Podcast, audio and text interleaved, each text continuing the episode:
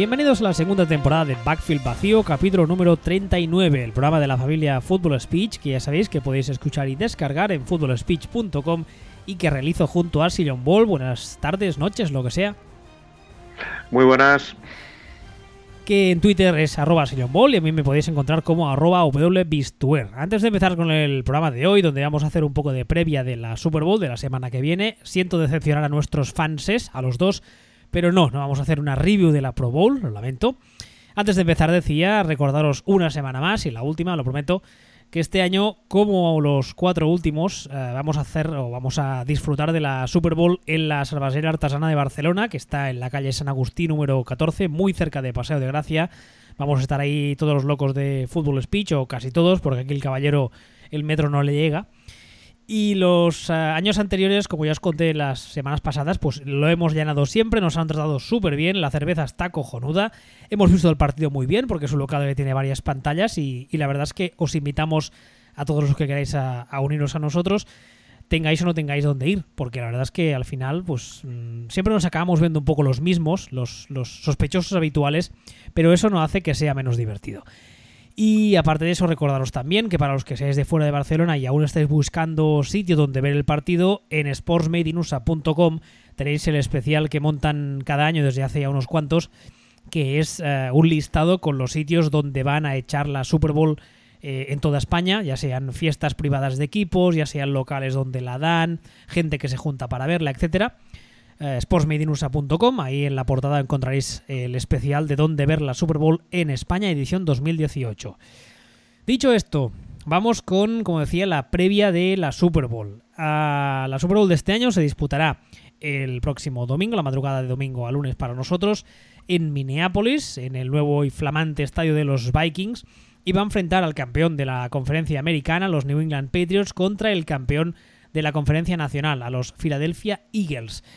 Y bueno, ya imagino que si habéis ido siguiendo las noticias estos últimos días, principalmente la, narrativa que se está vendiendo es, este, estéis de acuerdo o no, la narrativa que se está vendiendo es New England gran favorita y Filadelfia luchando para que no la consideren el underdog o el, o el ah, no sé cómo llamarlo, el invitado secundario a esta Super Bowl. No sé cuál es tu opinión al respecto de esto. Pues mi opinión es que el tema está bastante, bastante más igualado de lo que se está diciendo por ahí. Pero bastante, bastante más. De hecho, la sensación que he tenido yo, ya desde, desde hace unas semanitas, es que para Filadelfia, para Eagles, lo que era muy complicado y unos matchups horrendos era lo que le estaba viniendo antes de la Super Bowl, era, era el partido contra Vikings pero una vez que pasan el partido contra Vikings, y a pesar de que estamos hablando de, Patriots, a un partido, la sensación que tengo es que para, para Eagles es un rival que se ajusta mucho mejor a, sus virtudes eh, Patriots que lo que se ajustaban Vikings. Entonces, ya por ahí el tema se nivela bastante. Y luego está la está el Joker, está la, la carta loca, está el, el qué cojones va a pasar, que, es Nick Foles. Nick Foles, si es el Nick Foles de los últimos años, si es el Nick Foles que no convertía un tercer down ni jugando contra una defensa de Capers, este que hemos visto hasta ahora, pues probablemente sea como un ancla que se lleve al fondo a, a Eagles. Pero si es el Nick Foles de hace 10 días, ¿qué? ¿Qué pasa con ese? Si tienes un matchup favorito o favorable, te encuentras que de repente tu quarterback eh, no es Nick Foles o que es Nick Foles pero se quita una careta de goma, lo Scooby-Doo y debajo aparece Carson Wentz convirtiendo tercer downs, ojo cuidado ahí con los Eagles. Y, y, no me no me parecen situaciones nada demenciales. Eh. No, me parece que, sea gran cosa que tenga que ocurrir esto. Realmente es eh, que, que, Foles, que vuelva a hacer el partido que hizo el otro día.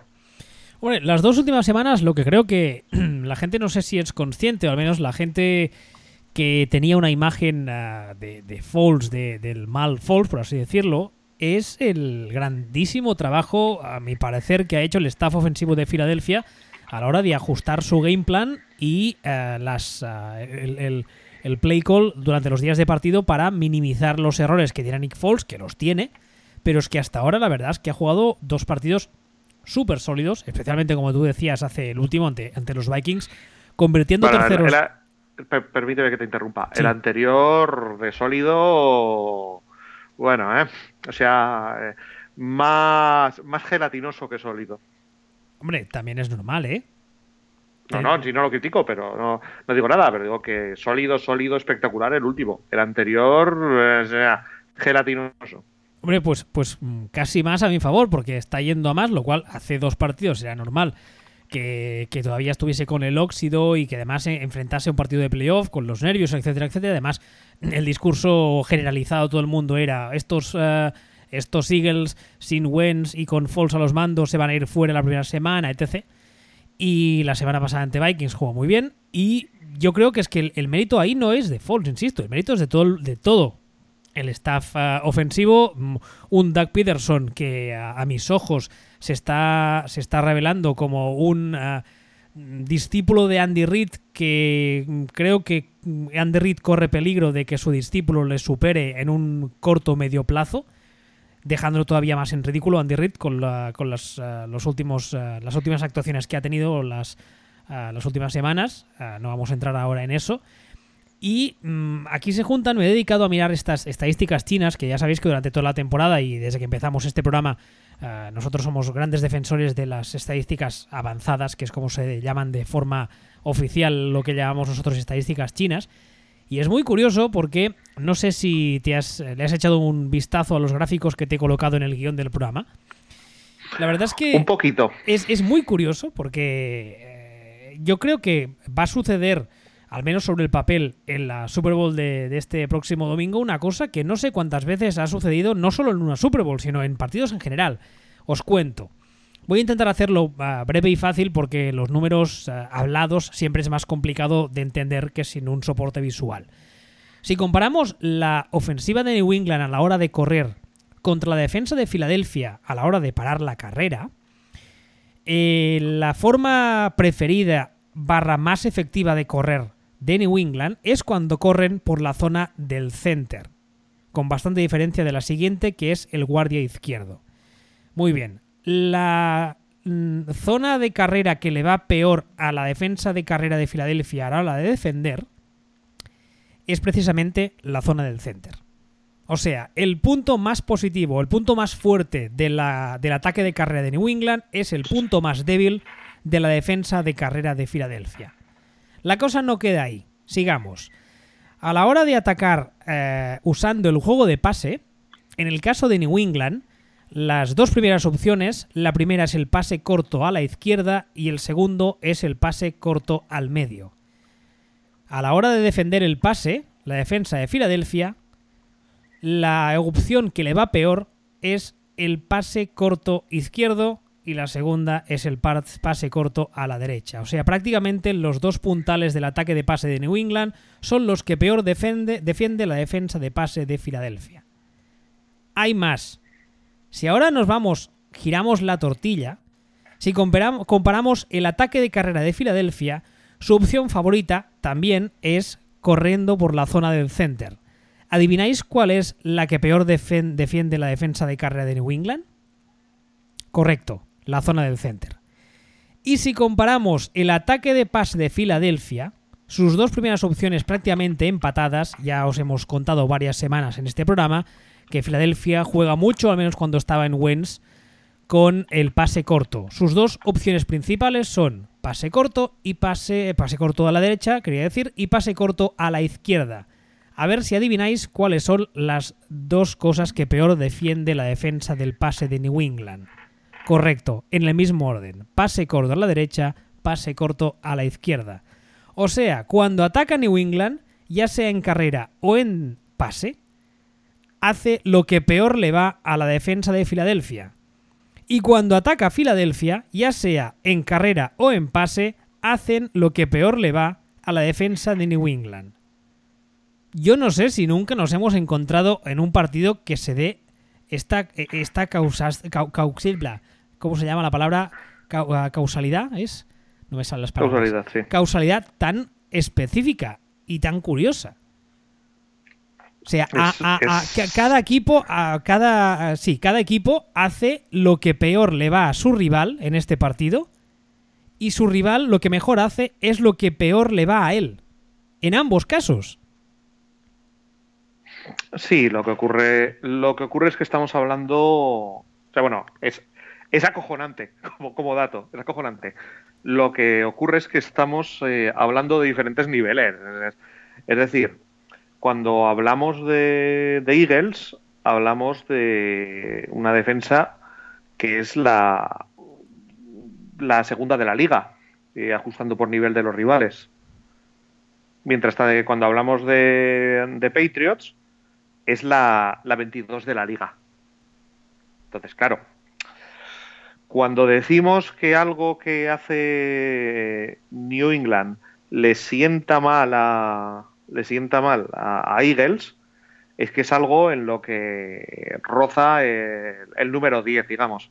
Cuando decimos que algo que hace Eagles le sienta mal a Patriots, es que la deja a la altura a la mierda.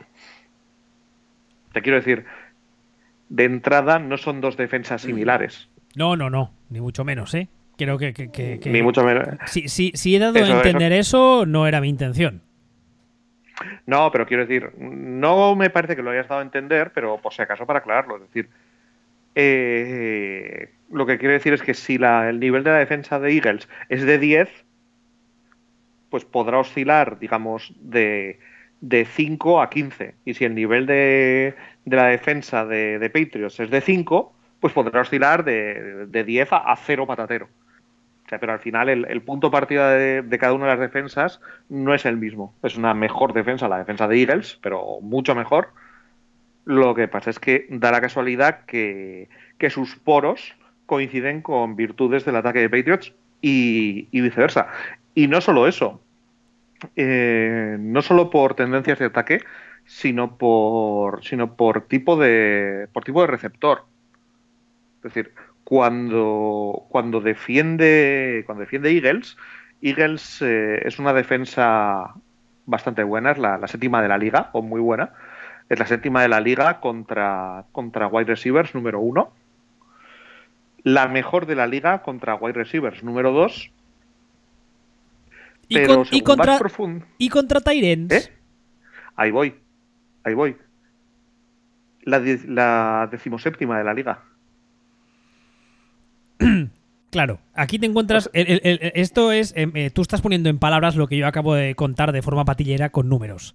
Ah, tienes una defensa de Filadelfia que, digamos, que su talón de Aquiles, por así decirlo, uno de sus, sus puntos más flacos es a la hora de defender a los Tyrant rivales.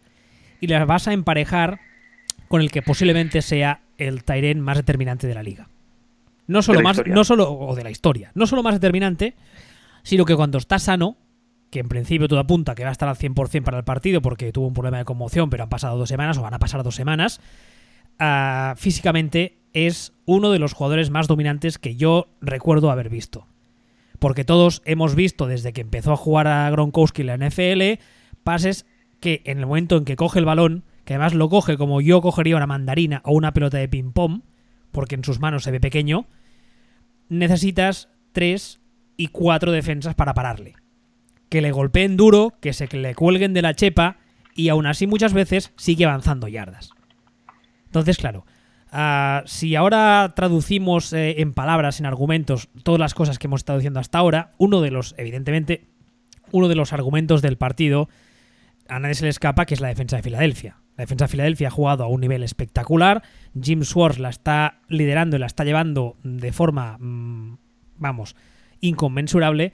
Y una de las historias del partido es ver cómo esta defensa, que mm, a nadie se le escapa, vive básicamente del blitz y de la presión que genera, cómo es capaz de, primero, si es capaz de llegar a Tom Brady, y cómo es capaz Tom Brady y Josh McDaniels de plantear el partido de forma que lo que hagan en ataque mm, minimice esa agresividad tan espectacular que tiene la defensa de Filadelfia. Y aquí, a la hora de minimizar esa agresividad, entra el componente Gronkowski.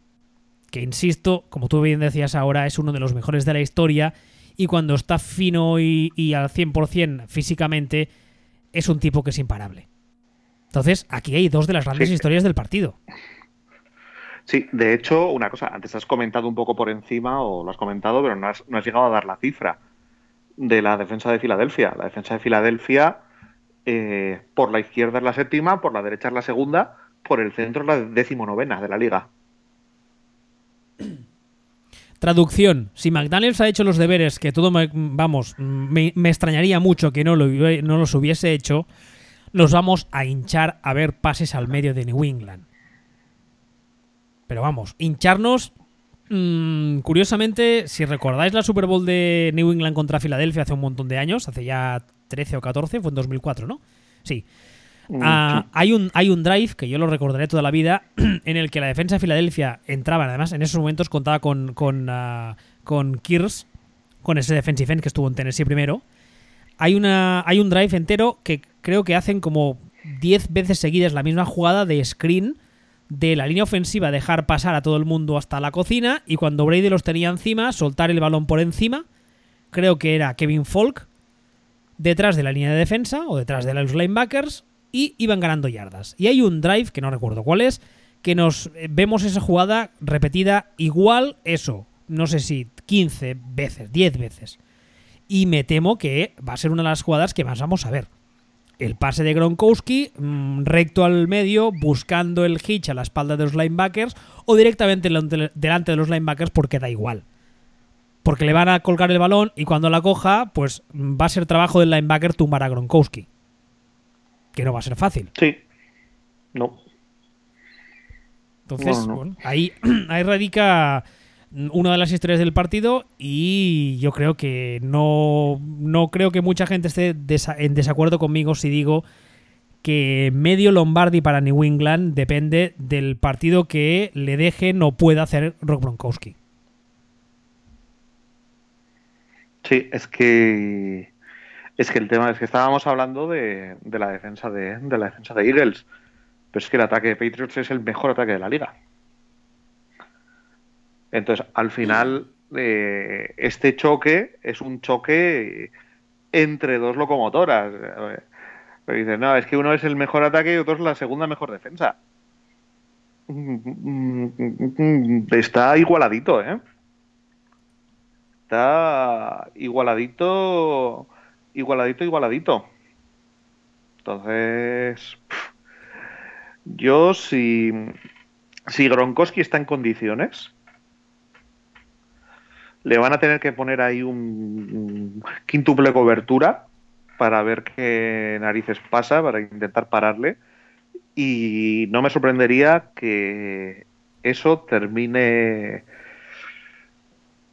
tocando, modificando, distrayendo, generando una perturbación en la fuerza que desequilibre el resto de la defensa de, de Eagles.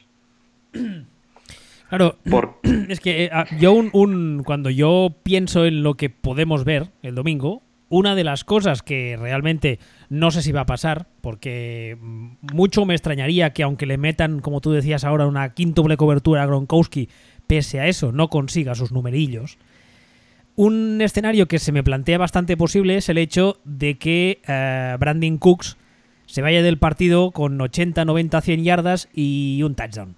O que Amendola se vaya del partido con 70 yardas y dos touchdowns.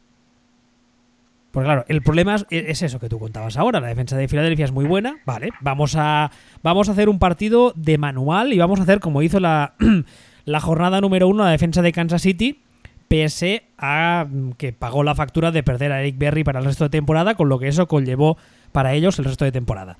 Pero imaginemos que, que Filadelfia plantea a nivel táctico un partido mm, impecable y consigue parar a Gronkowski. Muy bien. ¿Qué pasa con los otros?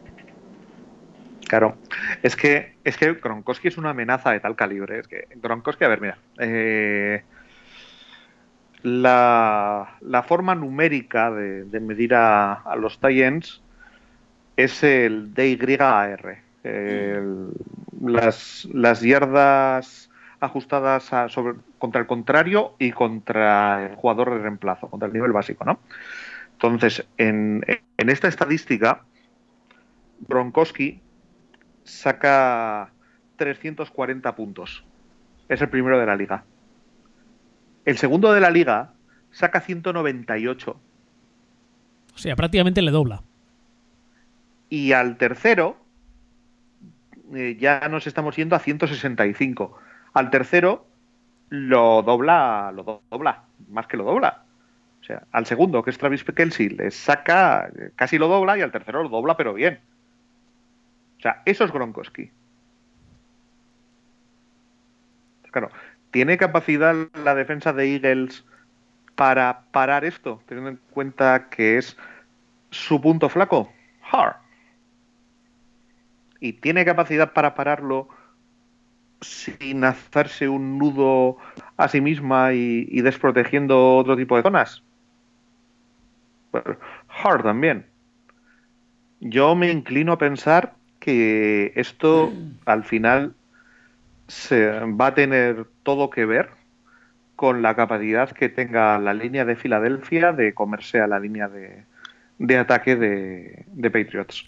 Pues mira, gracias, gracias por el, por el pase al juego que me has hecho, porque esa era otra de las historias que, que creo que hay que comentar. Ya sabéis, por ejemplo, que históricamente cuando a Brady le has conseguido llegar y ejercer presión y lo que se suele decir romperle el ritmo, es posiblemente el mayor punto flaco que tiene con diferencia comparado con el resto de puntos flacos que pueda tener.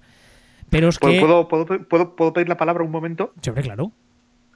Pero ¿qué cojones es eso de que es el mejor, el punto flaco? Es el punto flaco de todos. O sea, ni que a ningún quarterback mm. le, ni que a ningún quarterback dijera, oh, no, eh, yo estoy encantado de que me aticen y me sacudan hostias y me rebocen, y conviertan en una croqueta por el suelo, eh, rebozado en barro. Mucho más feliz haciendo eso que, gracias, gracias, lanzando sin comerme una hostia. Gracias por el segundo pase al juego que me has hecho. Cuando se habla de eh, romperle el ritmo, es que precisamente ahí está la gracia. Hay muchos corebacks que, como tú bien contabas ahora, muchas veces su punto flaco radica en el hecho de que la defensa rival les llegue y les golpee, etcétera, etcétera. Con Brady muchas veces hemos visto que, primero por el hecho de que es capaz de sacarse el balón de encima muy rápido, y segundo, ah, lo hemos visto, insisto, muchas veces, y especialmente ahora iba a comentar el ejemplo de las dos Super Bowls que pierdan de los Giants, no hace falta que le lleguen ni le golpeen. Simplemente el hecho de ejercer presión, que la defensa rival sea capaz de ejercer presión solamente con los cuatro hombres de la línea, que estamos, lo estamos contando como si fuese algo muy fácil y no es muy fácil de hacer, es lo que a Brady le ha generado históricamente más problemas. Aunque no le golpees, aunque no le llegues, aunque muchas veces parece que la defensa rival, el defensive end, ni, le presiona. Eso que se habla tantas veces de los, de los Harris o de los, de los uh, quarterback pressures, ¿no? que ni, ni tan siquiera le llegas a tocar. Da igual. El hecho de que Brady tenga que estar. Es como si el, hecho de que tuviera que estar pendiente de los cuatro de delante le rompe el, el, mollo, le rompe el rollo. Y eso, insisto, lo hemos, visto, lo hemos visto muchas veces. Y las dos Super Bowls que pierde ante los Giants son dos Super Bowls que se desarrollan con exactamente el mismo guion por parte de la defensa de los Giants. Que es una línea defensiva muy dominante que consigue Mm, romperle el rollo. No sé cómo traducirlo, no sé cómo explicarlo. O sea, le pone nervioso. No sé, no sé cuál es la mejor forma de explicarlo. Y una de las claves, una de las claves del partido es precisamente que la línea defensiva de Filadelfia, que ante, ante la final de conferencia entre los Vikings hizo un partidazo y se comió a la que estadísticamente había sido durante toda la temporada una de las mejores líneas ofensivas de la liga, consigue hacer lo mismo con la línea de New England consiga eso, generar presión simplemente con esos cuatro tíos de delante. No tanto para llegar a Brady, que también, como acabo de contar, sino por el hecho de que eso liberará a los linebackers para intentar ayudar, aunque luego ya veremos si lo consiguen, intentar ayudar a la hora de cubrir a Gronkowski. Que insisto, luego habrá que ver si lo consiguen en el escenario ideal que se le pueda plantear a Filadelfia en, el partido de este domingo, imaginemos que los cuatro hombres de la línea defensiva son capaces de generar presión por sí solos y los, los tres linebackers son capaces de quedarse mirando en plan, bueno, pues yo tengo que hacer menos. Que tampoco es así, pero ya me entendéis. Y entonces bajar a cobertura. Vale, muy bien. Métele un linebacker a cubrir a Gronkowski. ¿No lo hemos visto esto antes? Hmm, yo, diría, yo diría que sí, ¿eh? ¿Y cómo suele acabar el tema? El masacre. Vale. Entonces, mm, estamos en las mismas. Es que claro, es que el- a priori, insisto siempre, sobre el papel, que luego pasan mil cosas, esta es la belleza de este deporte, pero sobre el papel, el matchup Gronkowski, defensa de Filadelfia, entera, da igual quién pongas, es un matchup que 99 de cada 100 se decide a favor de New England. Es así, El- es así de simple, es así de simple, no hay más. Y no es algo que yo esté diciendo que puede que pase, esté diciendo que me esté aquí echando un órdago, como se dice en el MUS, o que sea una teoría mía loca. Todo el mundo que ha visto jugar a Gronkowski los últimos años tiene muy claro que esto es así. Que a no ser que físicamente esté tocado, o que por alguna razón que desconocemos la noche anterior le hayan embaucado para salir de fiesta y esté borracho perdido, la cosa pinta que va a hacer lo que le dé la gana con la defensa de Filadelfia. Fin. Claro. El, el tema, volviendo un poco al tema de las, al tema de las líneas, es que el éxito que tuvo Filadelfia contra la línea de Vikings no creo que lo pueda duplicar aquí. Entre otras cosas porque la línea de Vikings es la decimonovena de la liga y la línea de Patriots es la mejor de la liga. O es la mejor en determinadas, en determinadas métricas. En concreto, en concreto es la mejor eh, línea para la carrera. Que es, eh, que es a lo que me estoy refiriendo. El otro día uno de los problemas que tuvo, que tuvo Vikings es que no fue capaz de correr en ningún momento. Le cerraron, pero bien. Pero claro, insisto, decimonovena línea. Patriots tienen una línea que es la tercera de la liga en, en carreras negativas. O sea, Patriots es el tercer equipo que, que menos carreras negativas hace. El segundo equipo que más veces eh, llega con los running backs a segundo nivel. O sea, eso, ese tipo de rendimiento de línea, Vikings no lo han visto ni por la tele. Entonces, claro, parte del éxito el otro día fue que, crujieron pero bien a la línea. Aquí no creo que pase.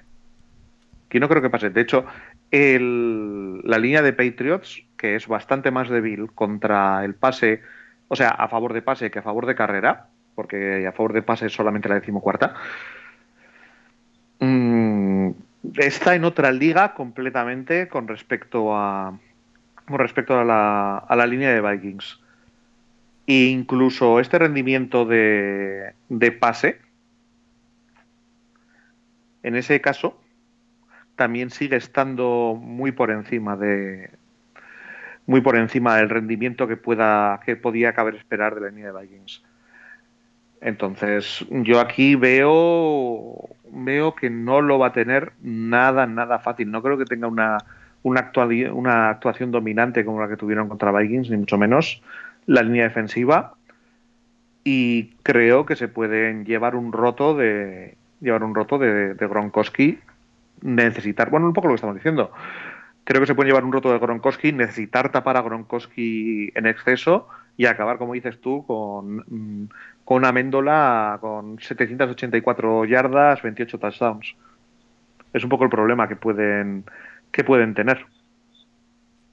Mm, am- No sé. Añadiendo otro, otro, otro argumento, lo que contabas ahora de la línea ofensiva de New England, no sé si. no sé hasta qué punto el argumento que voy a decir ahora es consecuencia de lo que has contado tú, o un poco al revés.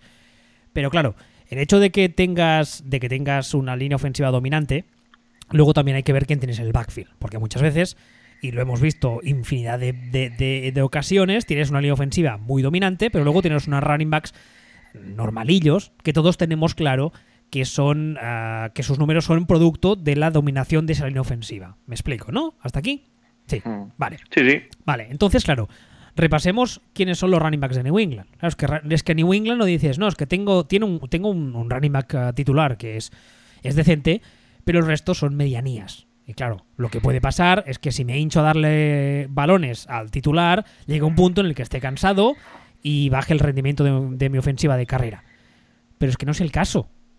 Es que en este caso, en la ofensiva de New England, tenemos tres, hasta si me apuras, cuatro running backs mucho más que decentes que son capaces de correr con el balón, que lo han hecho esta temporada con, con éxito o mucho éxito, y que además son letales por posiblemente mm, ayuda de Tom Brady en el juego de pase. Entonces, claro, me estás diciendo, vale, mm, yo soy la defensa de New England, ¿no? Y de Filadelfia, perdón. Y digo, muy bien, voy a jugarme todas mis cartas a parar a Gronkowski. Vale, muy bien. Lo que decía antes, ¿qué pasa con Amendola? ¿Qué pasa con Brooks? Vale, dices, no, es que resulta que los receptores de los Patriots, Gronkowski incluido, ese día tienen un día que, yo qué sé, que les ha mirado un tuerto y no cogen, vamos, ni un resfriado en enero en Minnesota mm, fuera. Dices, muy bien. Pero es que luego vienen los running backs. Que es que no solo son buenos corriendo, que son buenos recibiendo. Es que además no tienes uno. Que tienes tres o cuatro.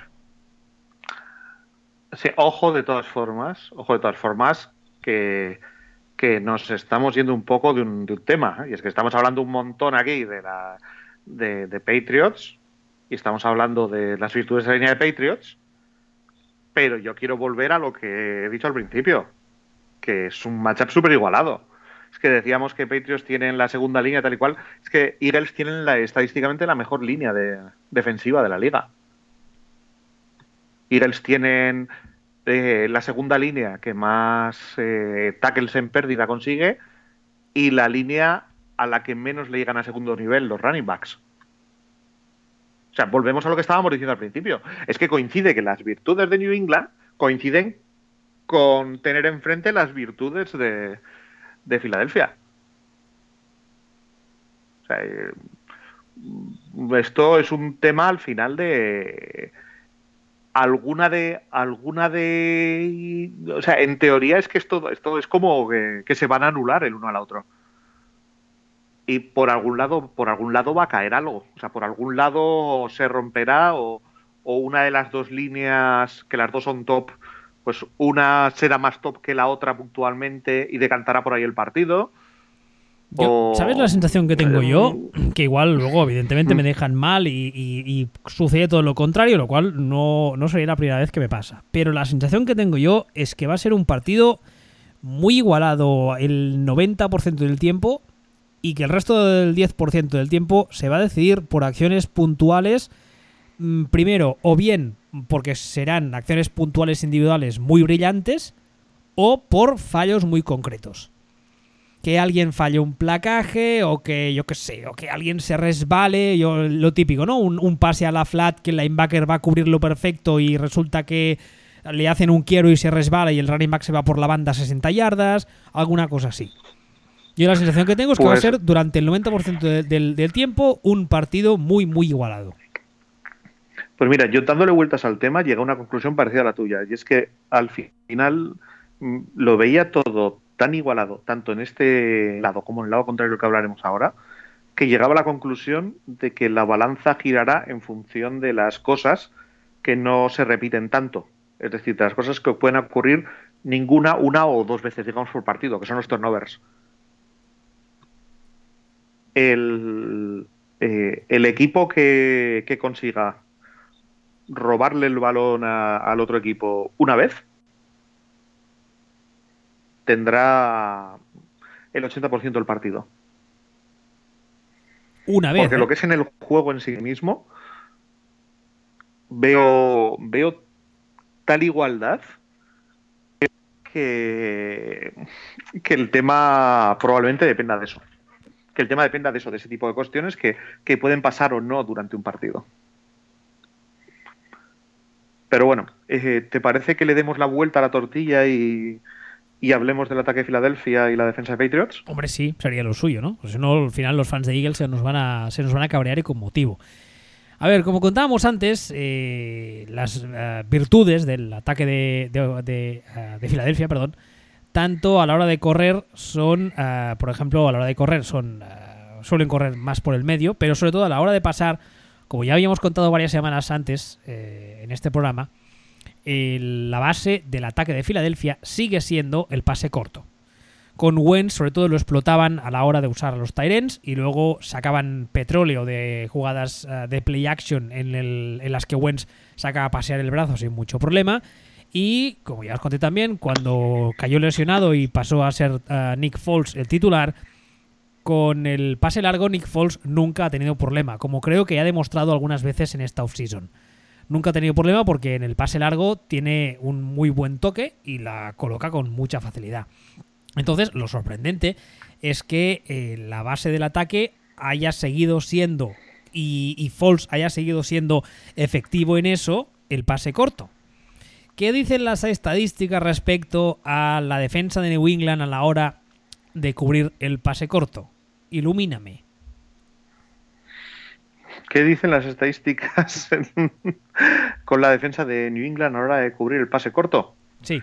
Pues dicen que justo lo que les gusta, lo que no les gusta, es justo lo que es justo lo que le gusta hacer a lo que le gusta hacer a Eagles. Es un tema eh, es exactamente exactamente lo mismo. Es exactamente exactamente lo mismo. Lo que pasa es que, como decía antes, mmm, hay que entender que la defensa de New England es mala de entrada, pero bueno, es la vigésimo séptima de la liga cubriendo, cubriendo pase corto. ¿Quieres que te cuente así rapidillo una estadística que acabo de tengo delante los números que es mm, bastante apabullante? Dime. A la hora de cubrir la, el, el, pase, la defensa de New England uh, en primer down no sé, no sé cuál es la posición uh, en la liga respecto a las otras defensas, pero me da a mí que será bastante arriba la de New England. Permite eh, 467 yardas a la izquierda, 440 al medio y 514 a la derecha en primer down. Cuidado, cuidado con las estadísticas en números absolutos, ¿eh? Ya, ya. Cuidado. Ima imaginaba que ibas a decir. Mira los porcentajes. Ibas a decir algo así, pero vamos sin haber mirado, estoy haciendo un cuñadismo total porque no he mirado las otras defensas, pero a mí me dice el instinto que esos números la colocan bastante arriba o bastante abajo, según se mire, eh, respecto a las otras defensas. Porque la verdad es que mmm, son números que, hombre, llaman la atención. Además, si lo comparamos con, con, el, el, con la, la, la, estadística, por ejemplo, a la hora de, uh, segundo y tercer down, también son números bastante elevados bastante elevados. Pero bueno, insisto que estoy haciendo un cuñadismo porque lo suyo habría sido compararlo con el resto de defensas de la liga. Uh, hablábamos antes de uh, Rob Gronkowski. Sí que es verdad que evidentemente, como hemos dicho ya varias veces hoy, es un tipo que se sale de las tablas en, to en todo y que es posiblemente, si no de los mejores, si no el mejor de los mejores de la historia en su posición. Pero es que Filadelfia tampoco va mal de Tyrens. No tiene a Gronkowski, es cierto, pero Sackers es un jugador pues bastante decentillo. Y lo digo así sí, pero hay, para cabrear un poco los fans de los hay, Eagles que le llaman. Hay, a diferencia de. A diferencia, o es, es la inversa, es decir, eh, la cobertura de Titans es lo mejor que saben hacerlo, que saben hacer Patriots. En comparación con cubrir a, a wide receivers, a, con, con pases al running back, con todo lo que quieras lo que mejor hacen, con mucha diferencia, es la cobertura de, de tight ends. Pero lo que mejor hacen en comparación al resto, porque lo haga el resto de lo que hacen lo hacen muy mal, o lo que mejor Eh. hacen en comparación al resto de la liga. Eh, ambas dos. Coño, ambas dos. Eso es interesante. Lo que, lo que mejor hacen, porque todo lo demás lo hacen de puta pena, y lo que mejor hacen en comparación con el resto de la liga. Es decir, eh, eh, son top 10 defendiendo tight ends. En el resto de categorías defensivas no entran en el top 10, o sea, no lo ven, no lo ven ni de lejos. Claro, eh, en este caso, en este caso sí que tiene pinta de que de que están razonablemente bien preparados para defender a Zaker. Ahora, para defender a cualquier otro receptor, ay, ay. o sea, son el, 20, el 26, el 26 de la liga defendiendo eh, wide receivers número uno. Por ejemplo, o sea, que es un, es un desastre. Es un desastre, desastre desastroso, es un desastre de los gordos. Es curioso porque estoy, esto- estoy, repasando, Dime. estoy repasando estadísticas y ah, a la hora de defender el pase, mm, por ejemplo, estoy mirando aquí el pase largo profundo a la derecha. ah, sus números son bastante inferiores respecto al pase corto. Pero claro, mm, Filadelfia tiene a dos receptores que tienen cierto, cierta tendencia en irse largo, como son Alshon Jeffrey y Nelson Agolor. Y, como decíamos antes, un quarterback que si le das a elegir, llaman. Llaman. Ah, si le das a elegir, pues va a soltar el brazo. Dígamelón. Llamada en directo, ¿qué nivel? Contesta, contesta. No, quita, que puede ser mi. Bueno, puede ser, no, estoy viendo el número y es mi suegra. Hostia, qué mal rollo. Bueno, ah, de- decía ah, que eh, Jeffrey y Agolor pues tienen tendencia ante la duda a irse en largo con un quarterback que ante la duda pues yo suelto el brazo y, y que pase lo que pueda pasar. Y eso decías que la defensa de New England es lo que peor le va, ¿no? Porque ¿qué, a, qué, ¿a qué nivel están mm, cubriendo a receptores respecto al resto de la liga? Nada, nada, fatal, fatal. Fatal.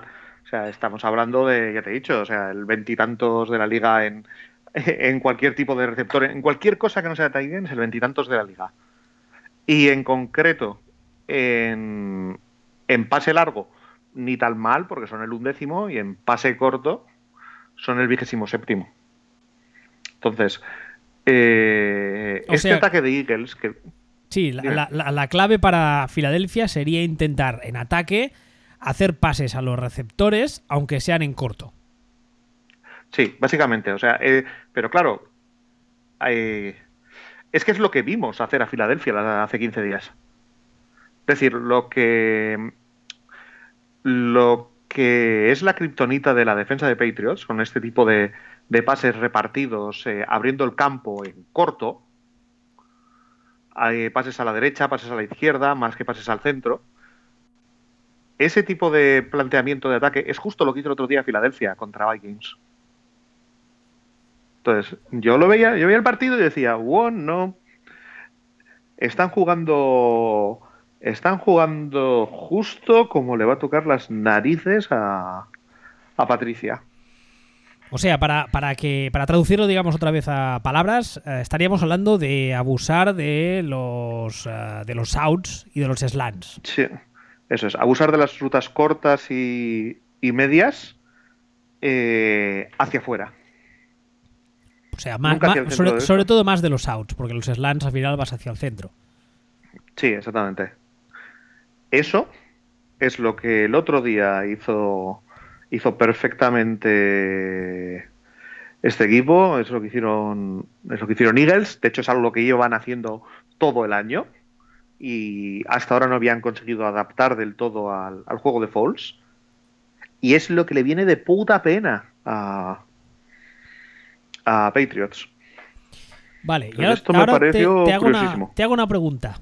¿Estás preparado para, para la pregunta? Sí, otra cosa que me sepa la respuesta, pero sí. Vale. ¿Qué pasa cuando, o más bien, qué pasa con el pass rush de la defensa de New England? Pues que buena, buena no es. Ya sabía que me ibas a dar esa respuesta. Ahí iba yo.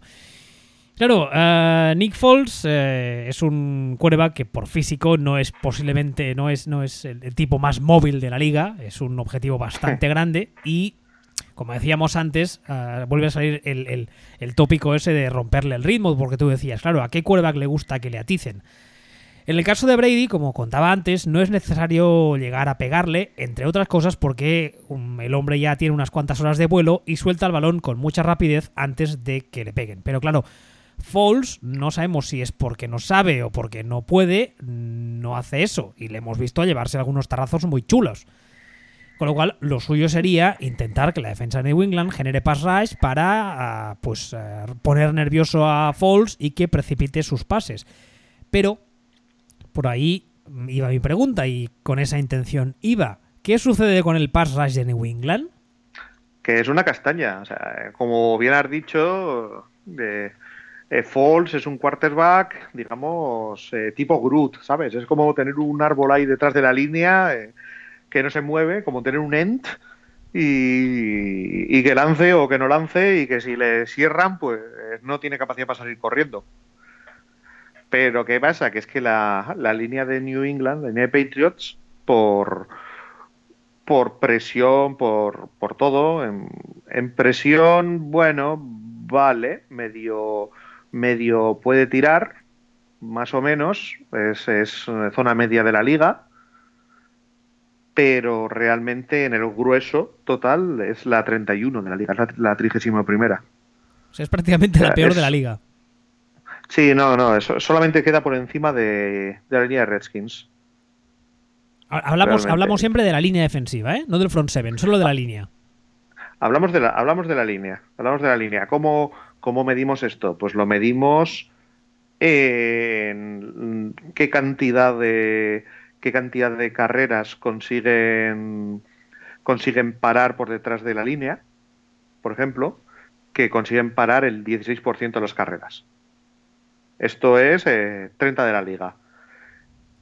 ¿Qué, ¿qué cantidad de, yardas les hacen en segundo nivel? Una con 28, es decir, número 29 de la liga. ¿Qué, qué cantidad o qué, qué cantidad de, jugadas eh, cortas les, eh, les convierten, eh, ya sea tercero y uno, tercero y dos, cuarto y uno, cuarto y dos?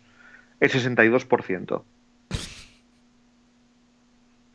sea, mm, claro, dices, bueno, pero Filadelfia, Filadelfia, por ejemplo, por comparar, le convierte en el 29%. Madre mía. De esas jugadas. Claro, estamos hablando de dos universos completamente diferentes. De casi, la, de casi la mejor contra casi la peor. Exacto, no, de, sí, sí, sí, de la mejor a casi la peor. Entonces te encuentras con que, con eso, es que en un tercero y dos, estamos hablando de que, de que Filadelfia consigue convertirlo o consigue que no le conviertan el 71% de, de las veces y Patriots solo consigue que no le conviertan el 38% de las veces. Madre mía. O sea, a ver, en, un, eh, has dicho en un tercero y dos, ¿no? En eh, tercera y uno, tercero y dos, eh, cuarto y uno, cuarto y dos. Vale. En esas situaciones, la defensa de Filadelfia impide que el ataque rival consiga primer down siete veces de cada diez. Exactamente. Es que es una, auténtica animalada. No, bueno, es y, por, la liga. y por comparación, la de New England, si no te he escuchado mal, ah, solo lo consigue impedir tres veces de cada diez, ¿verdad? Correcto. Madre mía. Bueno. Correcto. Claro, pero es que es normal. O sea, es que al final, eh, antes estábamos comparando una defensa de una defensa la mejor de la liga, que es la de Filadelfia, contra el mejor ataque de la liga, que es el de Patriots. ¿Y qué es lo que nos da al final el tema? Nos da mm, mm, empate, o sea, nos da nivelado. Ahora estamos hablando de, de una defensa que, es la 2022 de la liga, como es la defensa de Patriots, con varios agujeros, pero ya los agujeros ya son, si eres la 22, el agujero, tu virtud es el 15 y tu, agujero y tu agujero es el 30. Estamos hablando de una defensa de ese nivel contra, contra un ataque de Eagles, pues que, que, no, que con Falls no. Que con Falls no le da, porque Falls ha hecho desde que, desde que se rompió este hombre, desde que se rompió Carson Wentz, lo que ha jugado Falls ha sido, ha jugado, ha jugado contra Riders. Bueno, ha jugado contra Giants, que bien, venga, va, aceptamos barco. Hizo, hizo un QBR de 64, vale. Pero contra Riders, que la defensa es un poco castañita, hizo 23. 23 sobre 100, que es este, que es este rating. Contra Falcons hizo 47, suspenso. Y claro, el otro día de repente contra Vikings se hizo un 93. Lo que, lo que, lo que decimos siempre de las anomalías en positivo. Claro, pero es que este es el tema, es que solo le queda un partido. Solo le queda, ahora, ahora realmente solo queda un partido. ¿A qué Nick Foles veremos? Ah. Ese es el, esa es la cuestión. Exactamente, exactamente, esa es la cuestión. Porque hasta ahora en este momento, el ataque de Eagles es el noveno de la liga. Ha llegado a estar el. Creo que era el tercero, cuarto, eh, con Wentz, bueno, con, con Falls. Ojo, estos son cifras de, liga regular, no de playoff. Con Falls, los partidos que estuvo Falls, se fue del tercero al noveno. En realidad, si, si extractamos esos partidos, eh, su, su rating puro de solo esos partidos era de los 10 peores de la liga, era el 23, creo recordar. Entonces ahí, de repente resulta que estamos, eh, pues eso, que estamos analizando un ataque de, de, Patriots con una defensa de Eagles que son 1-2 de la liga cada una de ellas, empate, y un ataque de ataque de Eagles que con Falls ha sido el 22-23 de la liga, con una defensa de Patriots que, que es la 22 de la liga. Empate. Ahora, ¿dónde está? Antes decía que el tema es que se puede decidir o con las cosas que no suelen pasar, como por ejemplo ese turnover por esa pérdida puntual que, que, ocurra, o con las variables gordas. Y para mí la variable gorda es false. O sea, ya te digo yo, si false se suelta otro partido con un QBR de 93, como el del otro día, ya pueden ir sacando brillo a los anillos en Filadelfia. Antes, antes... Sí, sí, dime. No, no, te iba a decir que es eso. Sin embargo, si Falls se, se, suelta un partido por debajo, de, por debajo de la media, si se suelta un partido como el que hizo contra Riders, que lo ganaron, 19-10, pero si se suelta ese partido, el desfile es en, el desfile es en Boston. Antes habla de los running backs de New England, que como os contaba, aparte de sumar uh, una línea ofensiva top Uh, se sumaba el hecho de que New England había conseguido sacar 3 y 4 running backs muy decentes este año. En el caso de Filadelfia es un poco diferente. El running back principal y con diferencia, especialmente en número de carreras, es Legarrette Blount, que además viene de ser jugador de New England el año pasado, con lo cual en New England todo parece indicar, o al menos el sentido común indica que le conocen bien. Luego también está el factor Ayayi, Ayayi, nunca sé cómo llamarle, eh, el que venía de Miami, que sí que es verdad que no ha tenido tantas carreras, también obviamente por el hecho de que llegó a Filadelfia, que fue la semana 9 o 10. No lo sé exactamente. Un, un, po un, poco, un poco antes, pero vamos, que llegó casi a media temporada, con lo cual sus números son menores que los de Brown, como es normal. Pero vamos, estamos hablando de una pareja, una pareja de running backs bastante decente y que también es posible que sea en un factor. No sé qué dicen las estadísticas respecto a la defensa de New England contra corredores rivales. O sea, va, va, va. Vale. Igual, y no, esto quiere decir que la defensa de New England realmente es que no, no destaca contra, contra nada.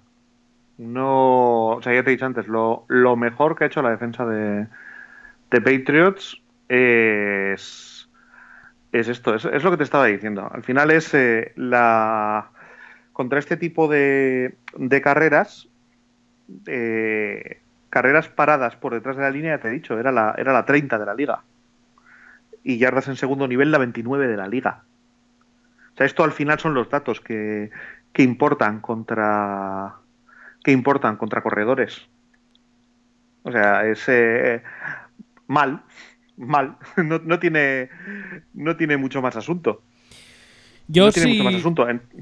Sí, sí, sí, sí. Intento meterme en la cabeza de Doug Peterson, intento pensar en el partido que yo plantearía si fuese él.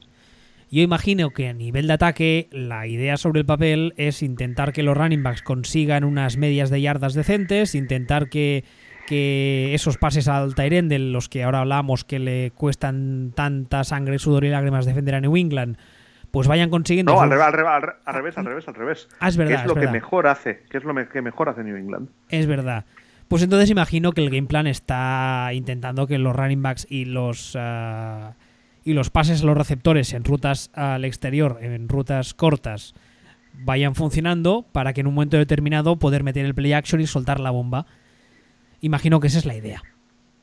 Yo imagino que también. Pero claro, estamos, hablando de muchas variables, estamos hablando de que tienen que funcionar muchas cosas y de que tiene que salir todo, vamos, a pedir de Milhouse, como decían en Los Simpson. Claro, pero es que precisamente es que la semana pasada hemos visto que les ha salido todo contra la mejor defensa segunda mejor defensa de la liga, contra Vikings. Entonces, si repiten el partido, se acaba la historia. O sea, este partido es, eh, este partido es igualado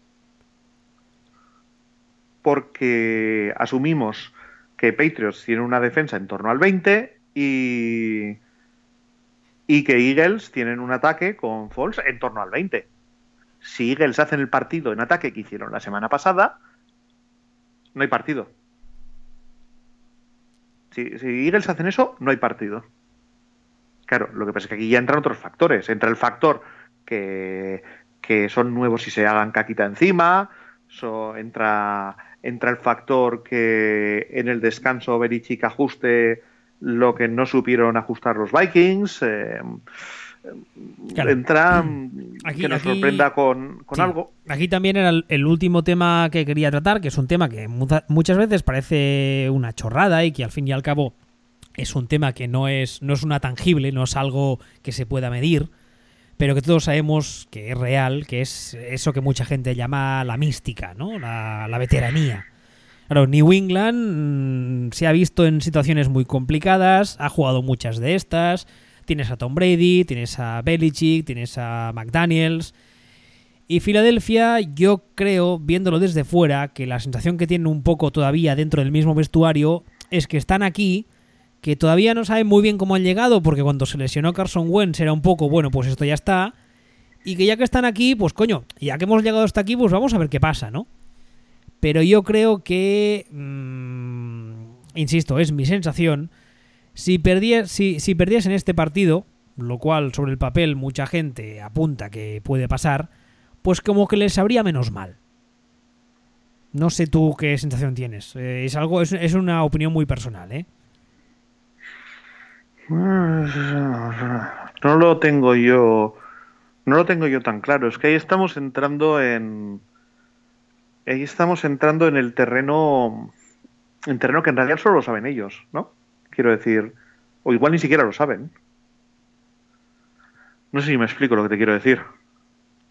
Sí, sí, sí. Es que claro, llegar, llegar a una Super Bowl en este deporte es tan jodidamente difícil. Y que todo, todas las piezas encajen y jugar en, en defensa como han jugado este año. Y que encima se te rompe el quarterback titular, que encima no solo es el titular, sino que es uno de los mejores de la liga y pinta que lo será durante los próximos 10 años. Y que sigas jugando con Falls y sigas ganando partidos. Y que la semana pasada ¿Qué? vayas, vayas a Minnesota. Ah, no, perdón, juegas en, en Philadelphia, no he dicho nada. Juegues contra Minnesota, que es un grandísimo equipo. Y no solo les ganes, sino que les, les atropelles de esa forma. Exactamente. Entonces dices, coño, he llegado hasta aquí.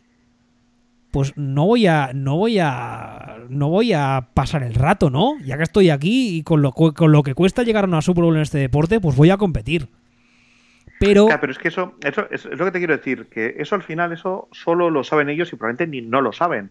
O sea, yo entiendo que los jugadores de los Eagles, muchos de ellos, se van a plantar allí, va a empezar el partido y de repente van a decir, hostia puta, que estamos jugando, estamos jugando una Super Bowl. Y se pueden sobre revolucionar ir a tope o se pueden hacer caquita. Yo la sensación que tuve, por ejemplo, el otro día, viendo eh, Eagles Vikings, es que hubo un momento en el que cuando tiró sobre una intercepción Case Keenum, hubo un momento automáticamente en el que dijo, hostia puta, acabo de tirar una intercepción y me estoy jugando la Super Bowl. Joder, que soy Keenum y me estoy jugando la Super Bowl. Joder. Y en ese momento empezó a soltar un chorro chocolateado por la parte trasera de su cuerpo que le duró el resto del partido. Entonces, sabemos que a Brady eso no le va a pasar. Pero perfectamente le podría pasar a Foles. Aparte, Pero- aparte también está el tema de que por mucho que se complique el partido para New England, es un poco lo que pasó el año pasado cuando estábamos viendo la Super Bowl contra Atlanta, que incluso cuando iban 20 no sé cuántos abajo, la mayoría de nosotros no nos fuimos a dormir. O no decidimos dejar de ver el partido. Porque ya sabíamos que pese a que el partido pintaba muy bien para Atlanta y que igual lo acababan ganando, habíamos visto suficientes partidos de esos con New England para saber que la posibilidad de que se acabase llevando el partido no era una barbaridad. Sí, lo que pasa es que, a ver, el partido del año pasado, evidentemente lo gana Patriots. Pero tú ves el partido, el partido no es que lo gane Patriots. Lo, pierde Atlanta. O sea, y el partido de la semana pasada contra Jaguars lo pierde Jaguars. Y más tarde o más temprano, Patriots se van a encontrar en una situación en la que van a estar 10 puntos por debajo en el cuarto cuarto y el equipo rival no se va a cagar. Vale, eso, eso, eso, vamos, te lo acepto, evidentemente, y te lo acepta todo el mundo. Pero tú eres capaz de asegurarme que si Filadelfia se pone 10 arriba, 14 arriba, mm, no van a hacerse caquita como todos los demás que han jugado contra New England? No, es que precisamente eso me refiero. Eso es lo que no sabe, esa es, esa es la variable, eso es lo que no sabemos si puede pasar. O sea, no sabemos qué va a hacer Falls, sabemos lo que va a hacer Brady. Sabemos el Brady que vamos a ver, no sabemos qué Falls vamos a ver, no sabemos si vamos a ver al Falls de la semana pasada, que en el partido más importante de su vida hizo eso. Es que era el partido más importante de su vida. Y hizo el mejor partido de su vida. Entonces, claro, eh, lo mismo Falls resulta que se planta allí y, se hace un flaco. Entendiendo hacer un flaco por ser un, un quarterback de mierda que de repente ve su ventana de oportunidad y juega tres partidos seguidos o dos partidos seguidos como tocado por los dioses y nunca más repite ese nivel. Bueno, pues Falls ya le hemos visto jugar a altísimo nivel anteriormente. Perfectamente puede, puede repetirlo. Y es que no sabemos el carácter que tiene Falls. Es lo que te estoy diciendo. Hay gente que, hay gente que se planta ahí y se hace caquita, y hay gente que se planta ahí y dice, pues no me hago caquita. Y no sabemos lo que va a hacer Peterson. Lo mismo Peterson se hace un dog marrón y se hace caca, que lo mismo, que es lo mismo que, que hizo Sanahan el año pasado, por ejemplo, como lo mismo se planta ahí y, sigue a su rollo y sigue pim pam, pim pam, pim pam. Hasta ahora nada en Peterson nos hace pensar que se vaya a hacer caquita. Lo que es que tampoco ha estado en esa situación nunca. No sé, la verdad es que eh, es, un partido que otros años, evidentemente es la Super Bowl y siempre lo ves, porque ya lo hemos hablado muchas veces, ¿no? El componente de la fiesta y verlo con gente y tal. Pero ha habido años que a priori la Super Bowl para mí no pintaba tan interesante como pinta este año. Sí, a ver, esto no quiere decir, y esto que lo sepa todo el mundo, esto no quiere decir que no pueda acabar 58 a 7. Evidentemente. O sea, estas cosas pasan. O sea, yo hay un escenario que me puedo creer perfectamente, que es que, que es que salgan a jugar, eh, anote, anoten Patriots, eh, turnover, un poco lo mismo que pasó el otro día con, los Vikings, que de repente hagan un turnover, una pérdida eh, Eagles, piensen, se den cuenta de dónde están y contra quién están. Y, les entre todo el miedo escénico, exactamente, tanto por el rival como por, por la situación y no sean capaces de hacer nada y les salga todo al revés y no sean capaces de ejecutar el plan para nada. Pues digamos que a, priori mm, hay varios escenarios que en mi cabeza se, posicionan como posibles. Uno de esos es lo que tú acabas de contar. Otro es, como hemos contado a lo largo del programa, que la cosa esté muy igualada y se decida por, entre comillas, pequeños detalles pero el escenario que realmente veo muy, muy, muy complicado es un escenario, al menos yo, es un escenario de paliza de Eagles a Patriots. Yo sí, pero yo lo veo complicado porque yo veo, porque creo que Patriots sabemos qué equipo vamos a ver, pero el equipo que cuenta con más variables es Eagles. El equipo que tiene más peligro de cagarse es Eagles. El equipo que tiene un quarterback que puede oscilar entre entre ser un dios o, ser suplente de los Browns es Eagles. O sea, es. Eh, pero es, lo que te he dicho. O sea, realmente ahí está, ahí está la variable. Si Falls es el Falls de Minnesota, del partido de, del partido de Vikings, es victoria de Eagles. Y no hay más. O sea, no hay. No, no hay discusión posible. O sea, no hay. No hay más película si Falls es el Falls que ha sido partidos anteriores, es victoria de Patriots. Y si, y si la gente de Eagles, los jugadores de Eagles, sufren un ataque global, empieza, pues, que son cosas que hemos visto pasar, o sea, receptores que se les empieza a caer, el balón de las manos, cuando de repente se ven solos y el balón se va al suelo. A Golor. A Golor, ¿no te, ¿no te puedes creer perfectamente que a Golor de repente diga, en una jugada en la que está completamente solo, de repente recuerda lo que ha sido sus años anteriores y se ponga a botar el balón como si estuviera jugando al baloncesto? Hombre, que si lo veo. Y que, y que además en, un, en una de esas jugadas que decíamos antes de play action, que el receptor sea completamente solo, la bomba de Falls y ya se vea en la endzone y se le crucen los cables y la deje caer solo completamente. Claro que lo veo. Pues eso, ese tipo de, ese tipo de situación, eso, eso sabemos que a, que a no le va a pasar. Porque a ya, ya o a Hogan, o sea, ya es que es que tienen, tienen todas las tablas del mundo. O sea, esta, este partido ya lo han jugado pero que a, que a Golor, mientras el balón está por el aire, diga, hostia puta, que vamos a ganar la Super Bowl, hostia puta, y esté tan ocupado pensando, hostia puta, hostia puta, que el balón se le pase por el medio de las manos y vaya al suelo. Puede pasar, o sea, es que puede pasar perfectamente. Entonces, claro, al final, yo esto lo resumiría en variables. Rendimiento de Nick Foles, eh, nivel de caquita de, de si Foles eh, lo peta y Eagles no, lo, no se cagan, para mí son favoritos. De hecho, para mí son favoritos que, mm, claro, que ganan. Si el rendimiento de, de es el anterior o se hace en caca, es victoria de, victoria de Patriots. Ahí está para mí el kit de la cuestión. Bueno, pues uh, a no ser que quieras añadir algo más, yo creo que lo dejaría con esa última reflexión tuya que lo resume bastante bien. No, yo por mí con esto tengo suficiente. Pues nada, lo dicho. Uh, este es el último partido del año. Esperemos que lo disfrutéis muchísimo. Os vuelvo a reiterar una vez más que si estáis en Barcelona no tenéis dónde ir, os, os acerquéis a la Salvasaria Artesana en la calle San Agustín número 14. Que si estáis por el resto de España no tenéis dónde ir y queréis buscar algún sitio en sportsmadeinusa.com tenéis un listado fantástico de sitios donde van a dar el partido. Esperemos que lo disfrutéis mucho más. La semana que viene no sé qué vamos a hacer. Imagino que hablaremos un poco del partido, ¿no? Sería lo suyo. Sí, probablemente. Sí, y, o de la Pro Bowl. Sí, de la Pro Bowl. Y luego pues ya empieza esos meses tan fantásticos para los fans de la NFL que son conocidos popularmente como la travesía del desierto.